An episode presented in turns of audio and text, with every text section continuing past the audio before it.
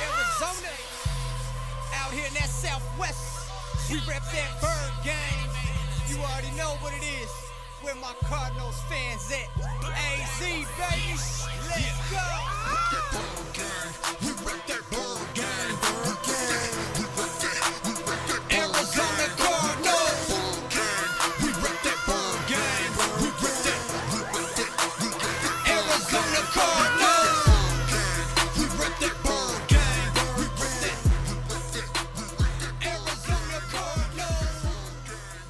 E aí, fã da Arizona Cardinals, tudo bem com vocês? Aqui é o Júlio, 10jardas.com.br Cardinals, o seu blog em português sobre o Arizona Cardinals no Brasil. Eu acho que eu vou fazer um disclaimer agora. Quando eu falo isso, eu fico com o maior medo de vir o pessoal da a polícia, a FBI batendo na minha porta falando: tá preso, é, tá infringindo aqui as regras de copyright, né? You are under arrest. Acho que eu vou fazer até um, um disclaimerzinho aqui em voz de tico-teco. Quem sabe? Vamos ver. Este blog não tem nenhum vínculo com a Arizona Cardinals ou com a NFL. É apenas um fanblog sem fins. Pronto, pronto aí, foi rápido, foi rapidinho, né? Igual aquela voz de rádio quando você escuta anúncio de remédio, né? Rapidinho, você escuta assim, bararara, e você não, não escuta mais nada. Mas enfim, vamos aqui falar, vamos aqui ao que interessa. Vamos falar muito hoje de jogadores, quem diria, né? Jogadores, né? muitas mexidas no elenco nos últimos, desde o último podcast, né? Eu falei um pouco nos posts é, que eu faço pré-jogo, que eu faço é, de considerações né, que eu gosto de colocar bem resumido, bem condensado a informação, ah, mas aqui no podcast a gente pode falar um pouco mais, né? Afinal de contas você está me ouvindo aí indo pro, indo pro trabalho, ou no busão, ou em casa mesmo de bobeira. Então, é importante ouvir o podcast e espalhar aí para seus amigos e torcedores do Arizona, que é muito legal esse trabalho, porque não é só por mim ou pelo 10 Jardas que a gente quer que o podcast fique conhecido. É mesmo pelo, pela franquia, né? Pra gente ter mais torcedores, ter mais debate. Eu sei que tem um grupo muito grande no Facebook de pessoas que debatem, tem grupo de, de WhatsApp também, que o pessoal fala muito. Eu que eu não tenho tempo de participar, senão eu estaria também muito ativo eh, nesses grupos, mas eu prefiro eh, participar dessa forma, né? Ou seja, o, grande, o grande ventilador de informações aqui em português para vocês. Eu não, eu não sou analista, eu não sou jornalista, só gosto aqui mesmo de, de bater papo. Então, a gente voltando aqui ao assunto, a gente vai falar sobre os jogadores. Eu vou fazer, na verdade, uma observação. Deveria abrir o podcast com essa observação, na verdade. Eu vou fazer inversão. Eu vou fazer primeiro essa observação, que eu acho muito importante que é um sinal de alerta que pode fazer diferença no final da agora da temporada, o início dos playoffs, né? Já vou considerar que a Arizona está nos playoffs, eu não vou aqui ser hiper conservador falando, não, não tem nada garantido. eh". Não, o Arizona está nos playoffs, isso é certo. O que resta saber agora é a posição do seeds, né? Que a gente pode até falar também um pouquinho nesse podcast para vocês entenderem qual a importância de o Arizona. Ah, porque ah, já estamos garantindo, então a gente pode colocar o time reserva para jogar. Não, não é bem assim.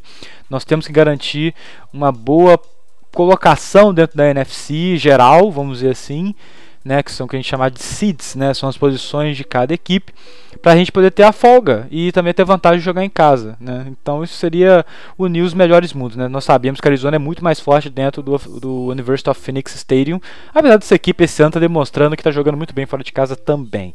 E depois, no final, né, falar sobre St. Louis e Arizona. E eu vou tentar encaixar também muitas perguntas que ficou pedindo né, lá no Facebook. Se você ainda não curte a gente no Facebook, vai lá. É só entrar dejas.com.br Carlos, tem lá na lateral no menu é, a página que é a Bird Gang Brasil. Você pode curtir e também siga, siga a gente no Twitter também, firme e forte. Eu vou falar de- do próximo confronto, né? O carne de pescoço St. Louis Rams contra a gente. E também responder as perguntas enviadas por vocês. Eu vou tentar intercalar essas perguntas até no que eu já vou ah, falar naturalmente durante o programa, né? Porque algumas perguntas são muito relacionadas ao que eu vou falar e vou chegar lá no final, vou ler de novo, vou responder a mesma coisa, vai ficar essa coisa repetitiva na cabeça de todo mundo, né? E eu não quero que isso aconteça. Então vamos primeiro aqui inver eu inverti a pauta, então vamos falar primeiro qual a observação né, que eu tenho a fazer. A observação é muito clara, é o jogo terrestre.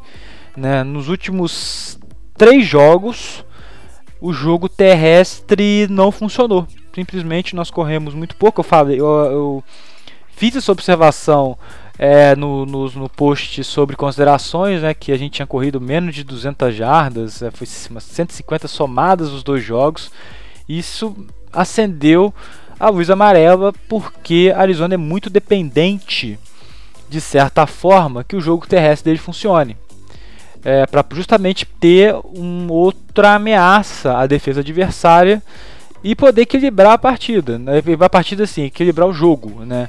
A tática, né? O Arizona não precisar ficar recorrendo a só passes longos ou passes curtos com o Carlson Palmer eu, e dando uma opção também de backfield, né? Então, eu costumo dizer que é 50-50 essa questão da linha ofensiva, essa questão da, da, do jogo terrestre, né? 50% a culpa da linha ofensiva, 50% a culpa do running back. Não dá para culpar -se diretamente se a culpa é de um a culpa é de outro. Né? No caso da Arizona, eu prefiro dizer, por exemplo, o Chris Johnson. Ele agora que ele está machucado, eu vou falar disso agora logo depois aqui, né? Que já vai ser até o link, né? É, eu vou falar de jogadores, o primeiro jogador que eu vou falar vai ser justamente a situação dos running backs depois da contusão do Chris Johnson, ele tinha uma questão que eu me irritava bastante. Dava muito certo contra o time, mas não dava, não dava certo contra outros. Sempre jogadas que eram chamados para ele, eu não sei se era uma, uma decisão dele pessoal ou se era uma coisa de design da jogada, né? Ele sempre tinha a decisão de cortar fazer um slide, né? Ele sempre fazia um, um, corte, em vez de ele atacar o gap aberto no centro, do scrimmage, né, no, no centro ali do, da, da, das linhas, do confronto das linhas ofensivas e defensivas, não. Ele sempre preferia fazer o corte para a esquerda ou para a direita, dependendo da jogada, seguir o caminho tentar achar algumas jardas dessa, dessa forma. Né? E ele, por isso que ele contava muito com os bloqueios do Fitzgerald, por exemplo. Né? O Fitzgerald sempre se posicionava ali, sempre quando o Fitzgerald mais ou menos se posiciona ali, mais ou menos, logo muito perto da linha ofensiva, logo atrás ali, mais ou menos um pouquinho à frente do Carson Palmer, um pouco mais para lateral, você pode contar que vai vir uma, uma jogada ali de de corrida e ele vai ser um dos bloqueadores, aí vai ser ou de um linebacker, ou de um cornerback, ou de um safety, vai depender de quem está mais ou menos ali perto alinhado para ele bloquear é, da defesa. E o Chris ele sempre fazia esse corte, ele vinha correndo para o lado do Fitz, né, onde, onde, ou, ou de outro wide receiver que estava ali, era geralmente mais o Fitz, e fazia aquele corte em vez de atacar o gap no meio.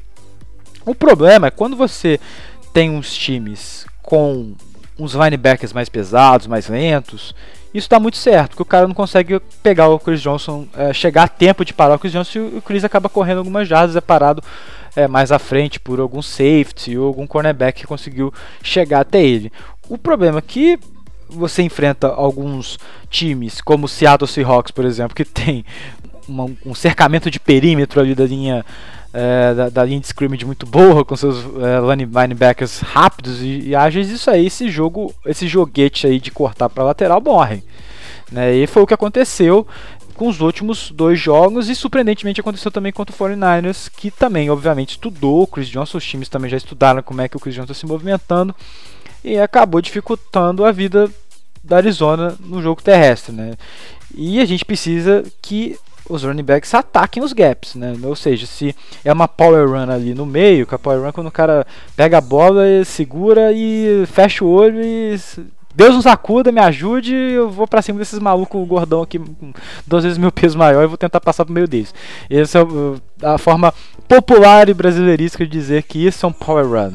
Mas enfim, quando ele faz uma corrida ali pelo meio, uh, às vezes é mais interessante isso aconteça.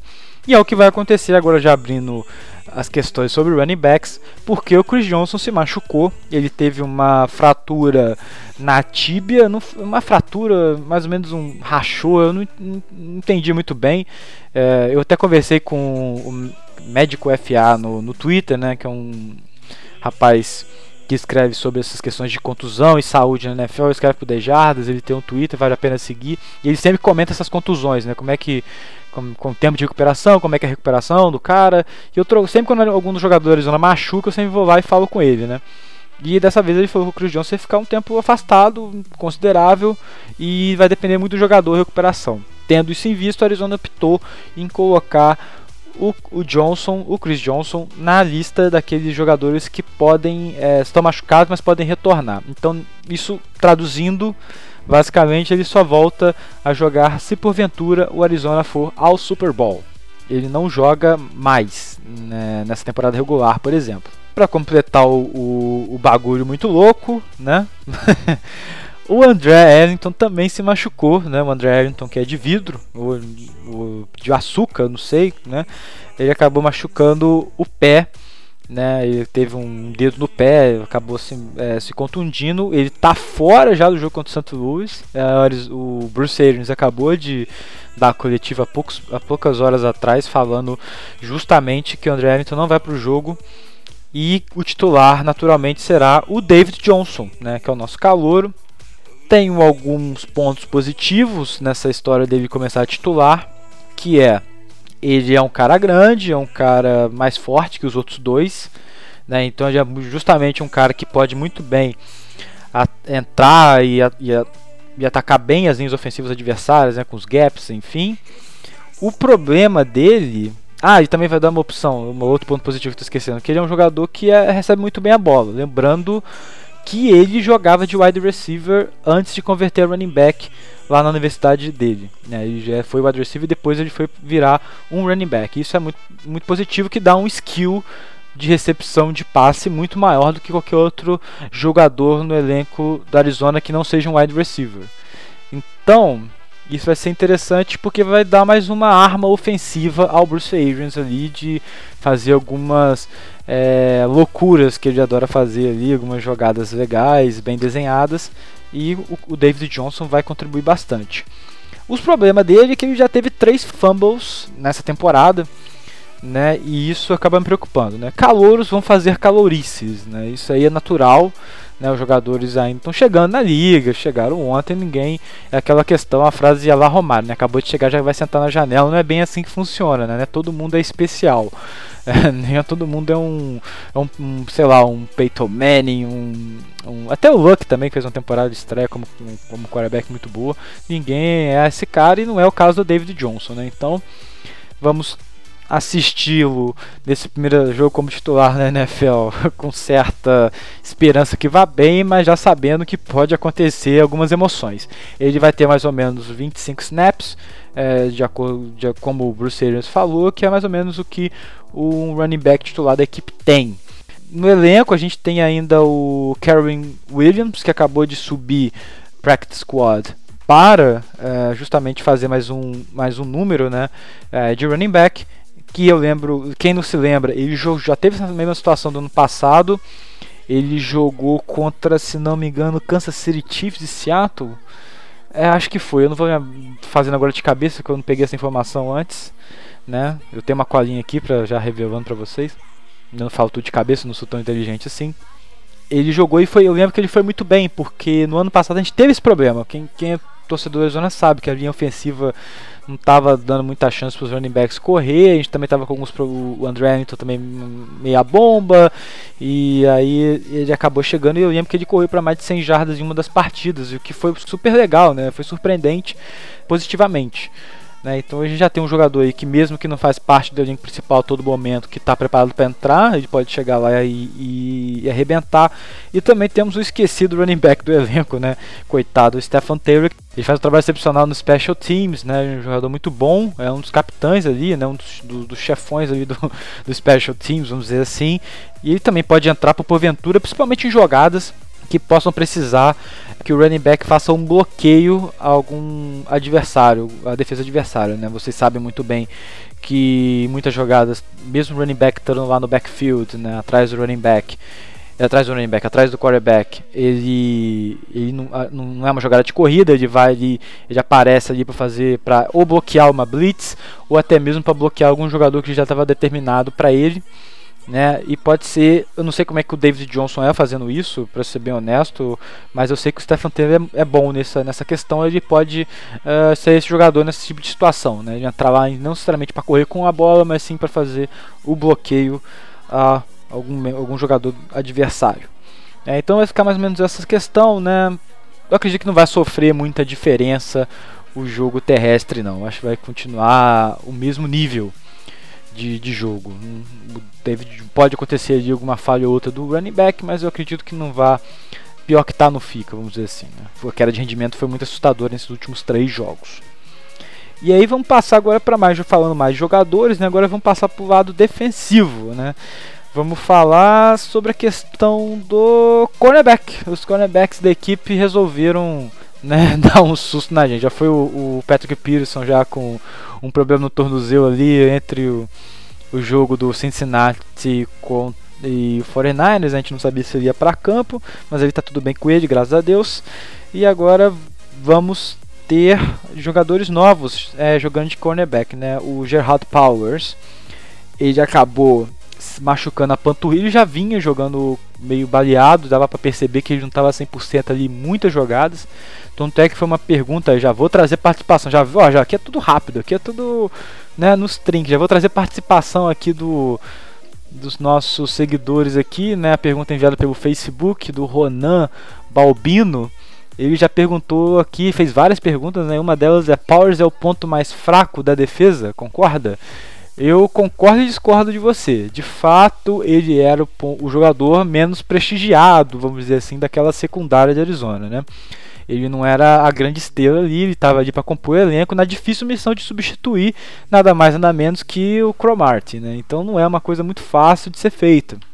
É, e aí, e você já não é aquele jogador especial, ainda você joga um pouco machucado, né? Já joga, eu lembro que ele teve alguns problemas, se não me engano, de hamstring o de Hamilton de panturrilha. O que machucou ele agora foi a panturrilha. O que fez ele sair de campo carregado foi a panturrilha.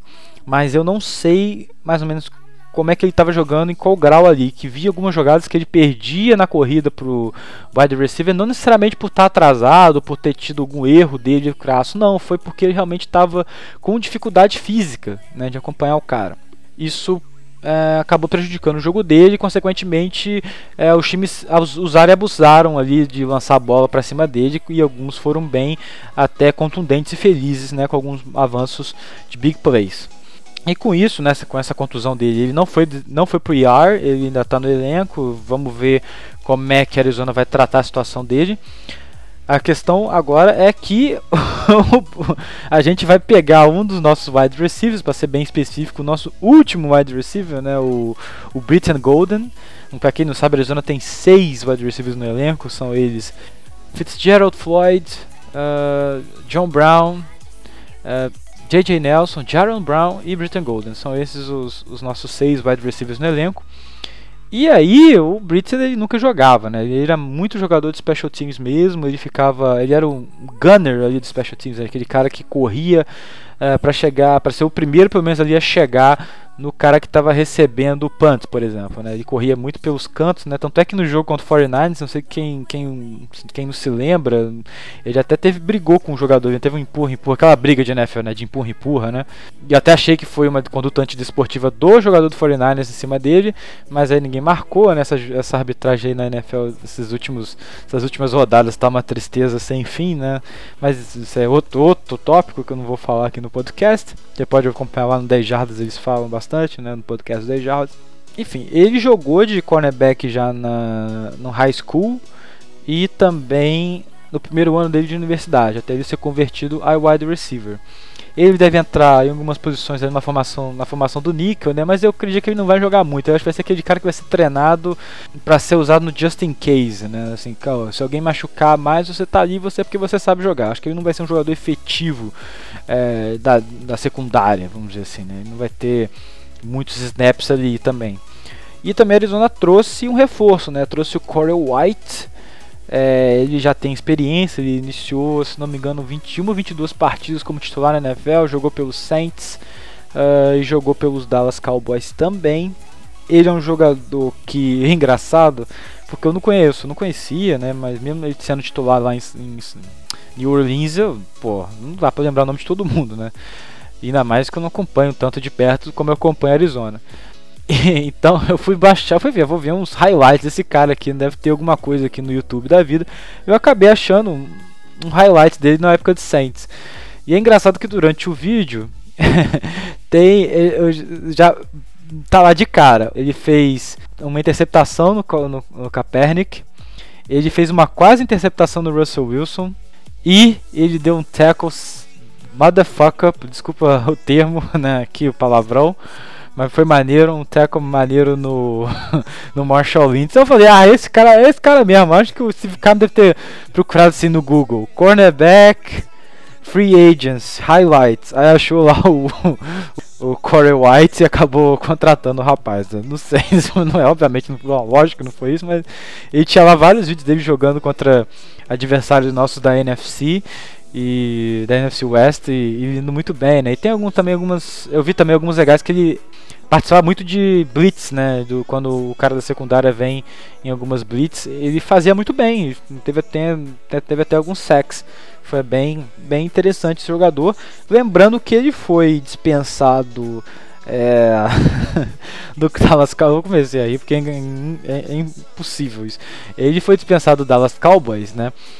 Por uma razão muito simples. Ele não usou terno na ida da equipe para Tampa Bay nesse, nessa temporada e o, o treinador lá, o do, do, Cowboys, resolveu dispensar ele mais um outro cara por não terem usado terno, né? Aí é o que eu falo, né? Cada, cada treinador tem seu estilo, né, de impor a disciplina, né?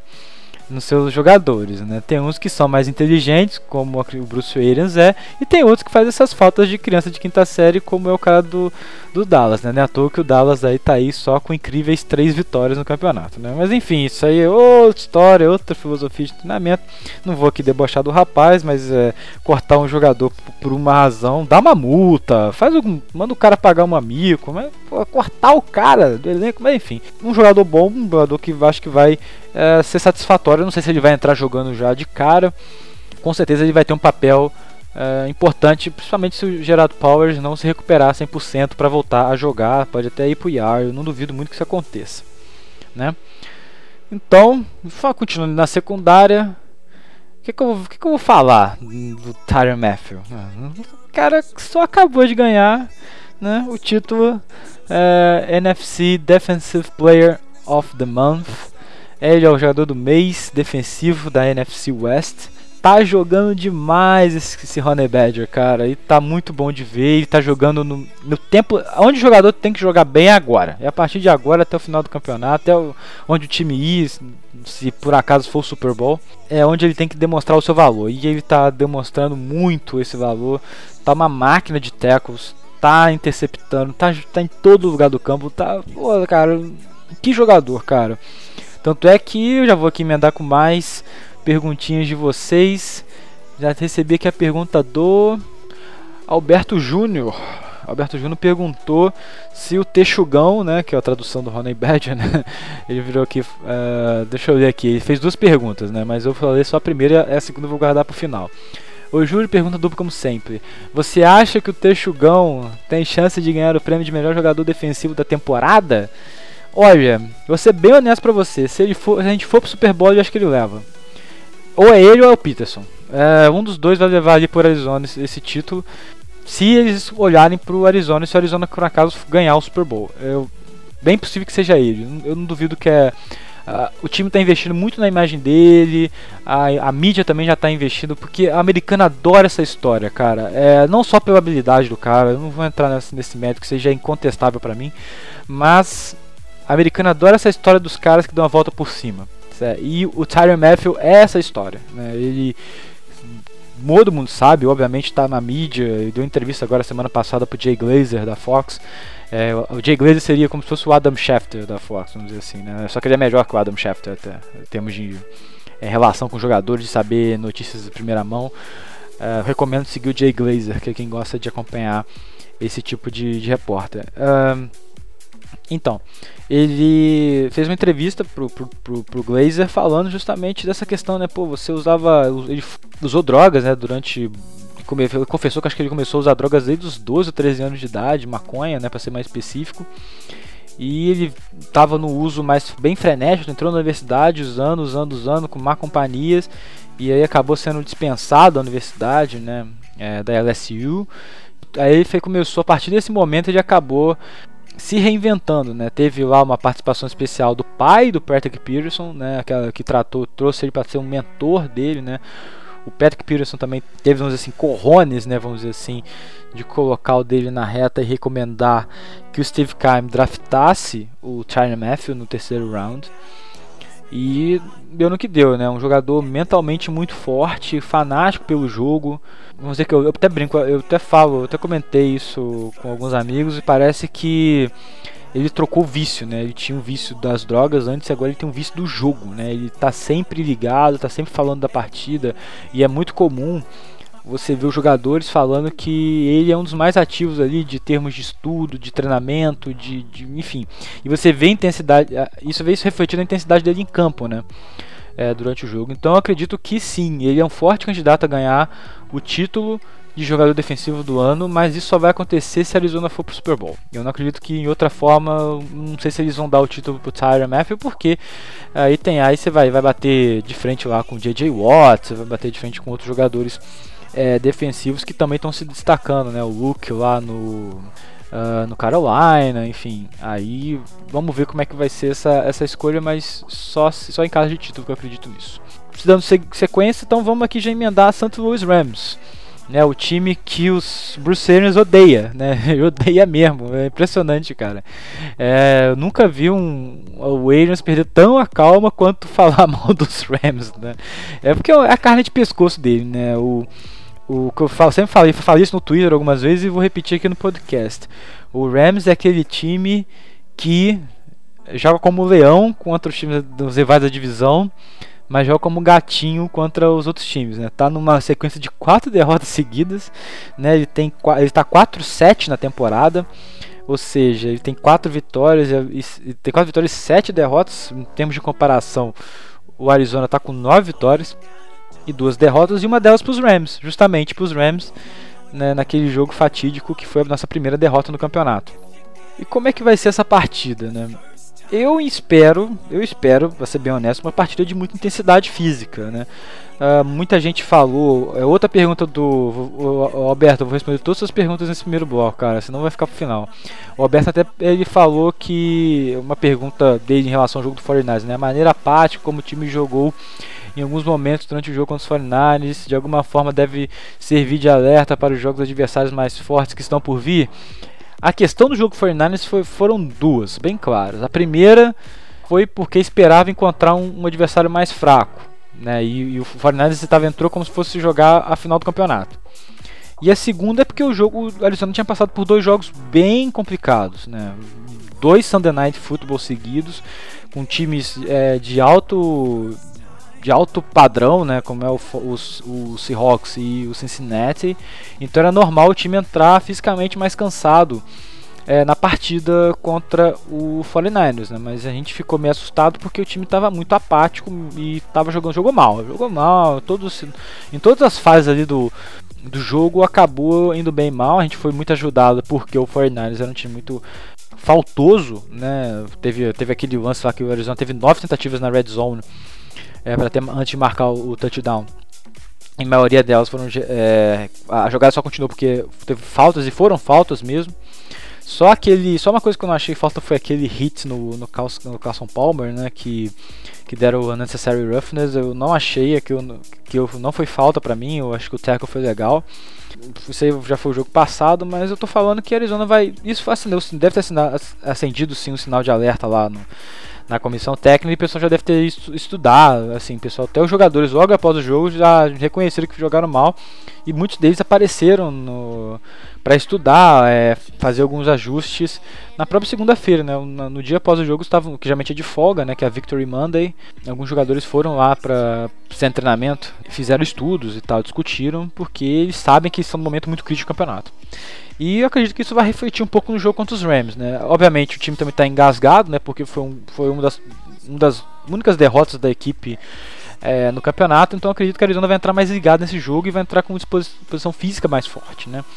Se a gente pudesse colocar o Carson Palmer numa bolha, né, nessa partida, lembrando que nós, é sempre bom lembrar disso, né? Nossos nossos quarterbacks machucaram em jogos contra os Rams na temporada passada e sempre quando esse jogo, como é um jogo muito físico e como é um jogo que, que tem muita pancada, eu fico meio preocupado em relação a nossa, aos nossos quarterbacks e nós, tudo que pode acontecer com a gente, a gente não pode de fato perder o Carlson Palmer nessa altura do campeonato, né? Então nosso ataque ali vai enfrentar as dificuldades normais. É, é o único forte, para ser bem honesto, o ponto forte da equipe dos Rams é seu front seven e alguns jogadores deles da secundária que são bem fortes. É, fortes no sentido de competentes no jogo, né? Tô falando de fortes de força. É, vamos ver, mas acho que vai ser um grande jogo se a linha ofensiva conseguir parar esse front seven um pouquinho. Eu acredito que vai ser um grande jogo, principalmente para Michael Floyd. Acho que vai ter uma participação muito especial. E Fitzgerald, que sempre historicamente jogou uh, muito bem contra os Rams. É, agora falando poxa, do ataque dos Rams contra a defesa da Arizona, né? O ataque dos Rams só jogou. A última partida boa do seu Nick Foles foi contra justamente a Arizona, né? Que ele teve um desempenho até interessante nessa partida. Depois disso ele só jogou mal e foi até pro banco. Só que aí o substituto dele, que é o aquele cara que era do Houston, que agora eu esqueci o nome, que é o Casey Keenan, acho que é o Casey Keenan, ele entrou e aí sofreu uma concussão, que foi até polêmica, porque o time ele viu que ele estava em concussão e, e não tirou ele de campo, continuou, deixou ele até o final.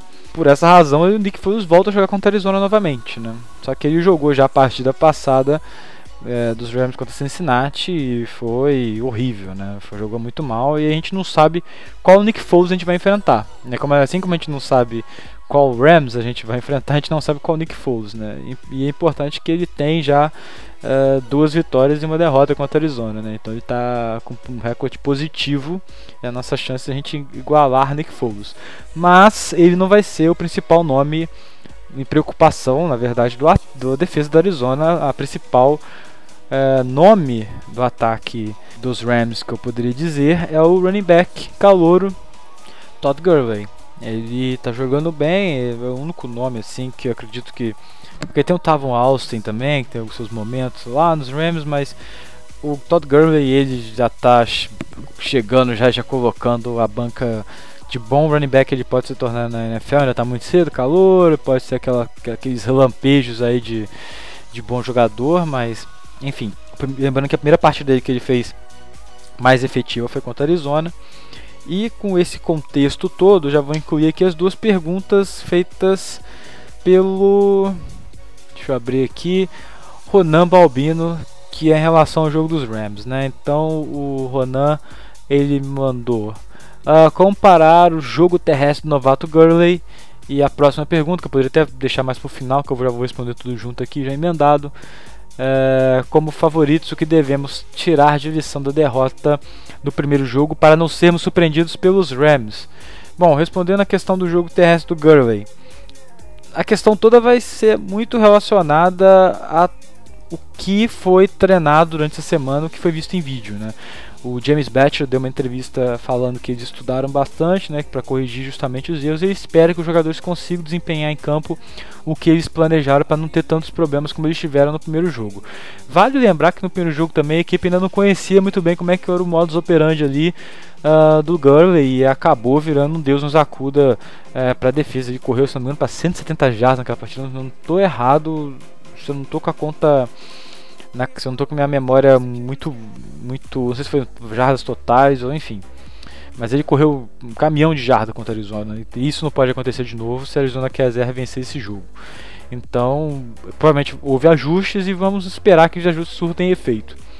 Uh, em relação a, favorito, a, a, ser favorito, é, Arizona é o favorito, de longe, com certeza. A lição, a maior lição que eu acho que isso, o jogo é, passado pode trazer para o jogo atual é a questão da, tá mordido, né? Tá todo mundo meio mordido ter perdido aquela partida, né? Ainda mais sendo uma partida lá no jogando em casa.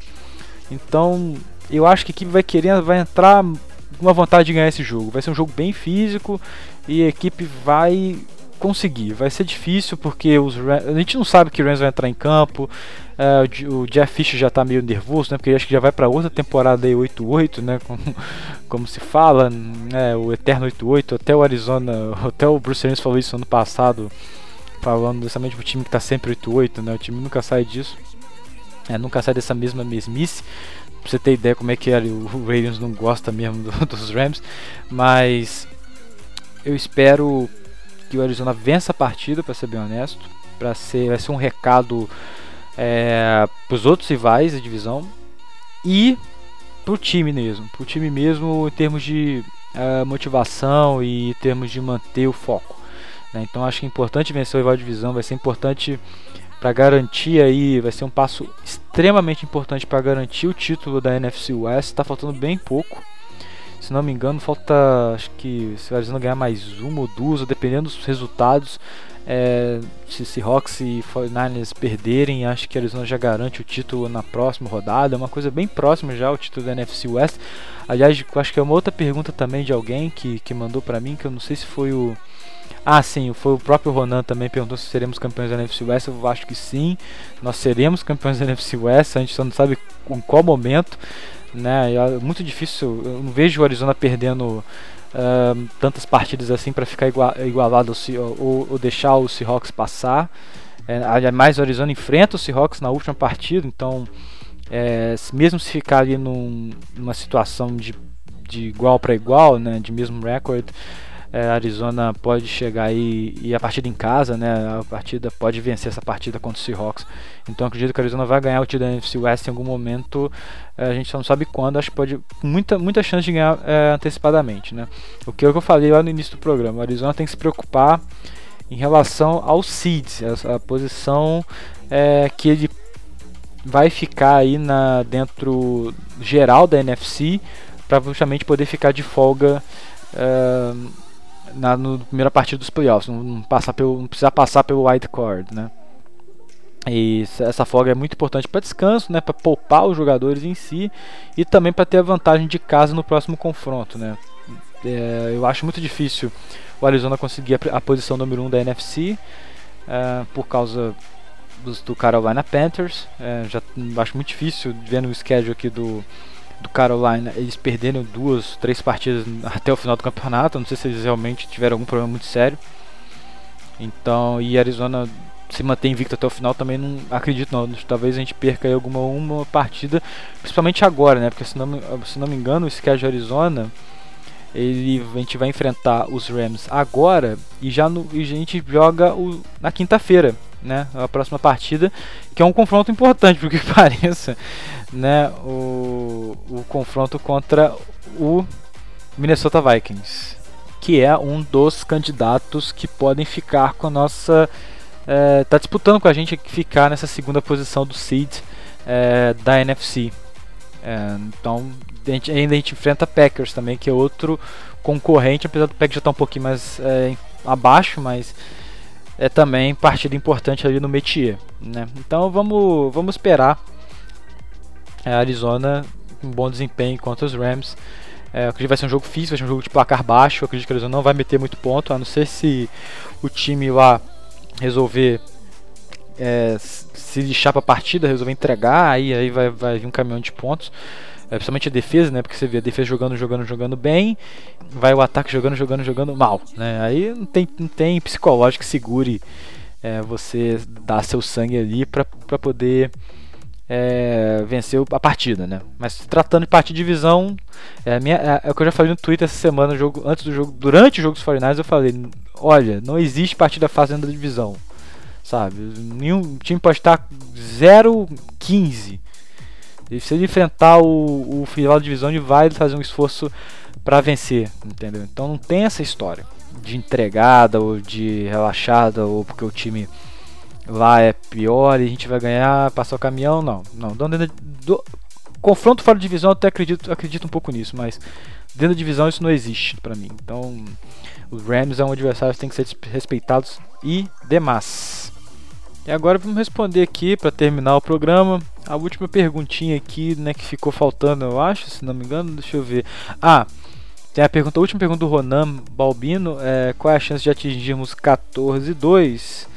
É, se a gente ver aqui o schedule de Arizona, deixa eu ver aqui, deixa eu abrir. Taran, taran, taran, toca a musiquinha aí de. Quem eu pudesse pedir trocar a musiquinha, eu tenho que editar esse negócio depois. Bom, a gente enfrenta os Rams, uh, Vikings, Eagles, Packers e Seahawks. Nós temos aí uma, duas, três, quatro, cinco partidas para o final do campeonato. 14-2 seria ganhar tudo, claro. Mas eu acho que a gente, como eu falei antes, acho que a gente vai ter um tropeço em algum canto. Aí eu não sei se vai ser contra o Vikings, porque se tratando de jogo de quinta-feira e o jogo do Rams é um jogo muito físico, a equipe pode entrar um, um pouco meio, meio com, com paragolé meio louco, né? Vai entrar, entrar bem, igual jogou contra o 49ers, né? Ou pode perder para os próprios Rams, né? Que o Rams é uma caixa de surpresa. E, mas acho que a partir daí não, não deve perder mais, porque o Eagles está mal, então eu acredito que Arizona possa ganhar os Eagles, tem time para isso. O Packers também está numa montanha russa sem fim de, de jogar bem, jogar mal, ganhando o jogo no final, tá ali no sufoco. E o Seahawks na última rodada, eu espero chegar na última rodada resolvido, né? E se possível chegar já com uma posição de seed resolvida, né? Chegar já garantido lá que vai ficar de folga nos playoffs. Talvez se Seattle precisar do resultado, Arizona joga com o time titular, mas se Arizona se vê que os dois times já estão resolvidos ali, né, ou, ou classificados, vai ter ali um, acho que um acordo de comadre nesse jogo aí, vão, vão, vão enfiar jogador, vão poupar jogador, vão enfiar jogador, vai ter rotação, vai ser mais jogador reserva ali na última partida contra o Seahawks, vai ficar meio feio, mas essa é a verdade, né? NFL porque você, todo mundo vai estar pensando na cabeça nos playoffs, ninguém quer machucar é, em jogador importante, principalmente nessa altura do campeonato, então é, eu acredito que dá pra fazer 14-2, mas eu não vejo isso não, sabe, talvez eu talvez um, uma derrota aí nesse, nesses últimos cinco jogos eu, eu viria com uma certa normalidade ou, e pode ser ou Rams ou Vikings. É, talvez o Seahawks ali se no Seahawks se já tiver tudo resolvido também né? eu acho que essa mais ou menos seriam as derrotas da Arizona é, se fosse o caso é, outra pergunta vamos ver aqui. Rafael Biscaro se eu falei esse nome errado desculpa. Uh, apesar das vitórias e do time ter conseguido uma enormidade de jardas, principalmente aéreas, muito em virtude das partidas maravilhosas de Carlson Palmer, por que não temos conseguido muitas vezes transformar jardas em touchdowns? Olha, isso é legal, essa pergunta é boa, eu gostei, eu até li, eu até queria responder isso lá no início do programa, mas eu deixei para o final para fechar com, uma coisa, um comentário bom, né? no início, a gente ficou muito acostumado à eficiência uh, de red zone da Arizona, né? Que a gente pegou aquelas partidas e no início a Arizona tinha uma eficiência dentro de red zone, principalmente, uh, muito, muito alta, altíssimo, para ser bem honesto. Né? Muito fora do normal da NFL, na minha opinião. Né? Nenhum, nenhum time tava, chegava perto desse nível de, de produção. Os times estudam, os outros equipes, os adversários estudam os comportamentos é, que a Arizona toma na red zone, decisões, enfim, e aí é normal que haja uma queda de produção. Uh, as quedas de produção de Arizona em relação a, a pontos, por incrível que pareça, coincidiu com as partidas que a Arizona jogou mal e per ou perdeu ou jogou mal. É que eu estou falando das partidas justamente. Steelers, Rams e 49ers. Né? A Arizona jogou muito mal na red zone nessas partidas e mal até quando eu digo assim, quando é mal, é, é muito mal, sabe? É, é um desempenho abaixo da média. Né? A gente está tendo um desempenho acima da média, depois a gente foi ter um desempenho abaixo da média, o que é um choque né, pra gente de uma partida para outra se a gente vê esse tipo de coisa acontecer.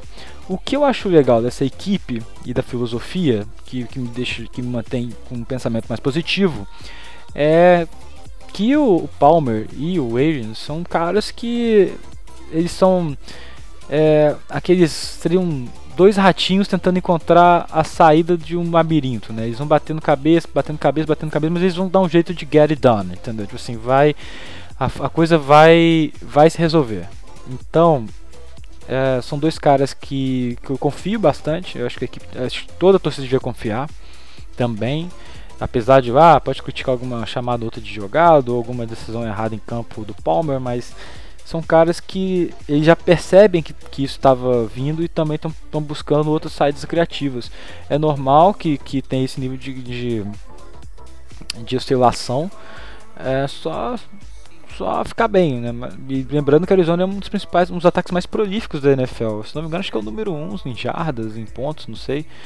É, então não é, não é um desespero, que a gente ficou mal acostumado do, do início do campeonato.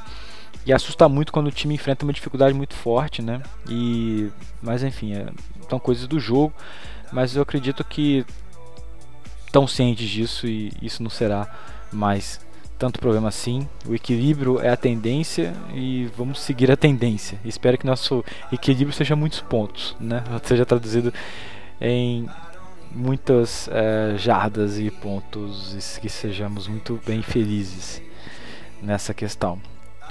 Então eu vou encerrando por aqui o nosso podcast, nosso sétimo podcast. Obrigado por ouvir, obrigado por todo o apoio. É, a gente está tendo um nível, um, número de ouvintes aí aumentando de forma devagar, muito por culpa minha, às vezes o, não dá tempo do cara ouvir antes do jogo, é, eu solto o podcast muito em cima às vezes, né? Porque eu tenho meus afazeres aqui pessoais e às vezes eu me atraso mesmo. É, eu devia ser mais disciplinado com isso, mas é, mas é tanta coisa para fazer que realmente é, eu acabo deixando, não é de segundo plano, mas acaba tendo que estabelecer outras prioridades primeiro antes de vir aqui editar o podcast, que é uma coisa que eu até gosto de fazer, é um, é um lazer, né? um momento de lazer meu é gravar e editar o podcast. Né? E espero que a gente cresça esse número de ouvintes, né? quer dizer que consequentemente a torcida Arizona está crescendo também né? dentro do Brasil e vamos fazer que a gente, talvez nessa caminhada aí ao Super Bowl, a gente não tenha mais adeptos, né? Porque eu não, eu, eu não aceito, não aceito vocês. Eu tô lançando um desafio aqui. A gente ter menos seguidor que o Seattle Seahawks no Twitter, Seahawks Brasil no Twitter. Então, por favor, vamos fazer uma campanhazinha aí de follow lá no Twitter, porque nem é porque a gente entende que o time do, do Seattle foi pro Super Bowl, tem aquela toda história lá que vem sempre a galera que vê a NFL pela primeira vez se apaixona pelo Seattle, porque é o time que tá ganhando, aquela coisa de o campeão é melhor, enfim. É, mas é inadmissível para Arizona. Né, a, gente, a gente é uma franquia centenária nessa NFL, a gente já tem um time muito bom há muito tempo.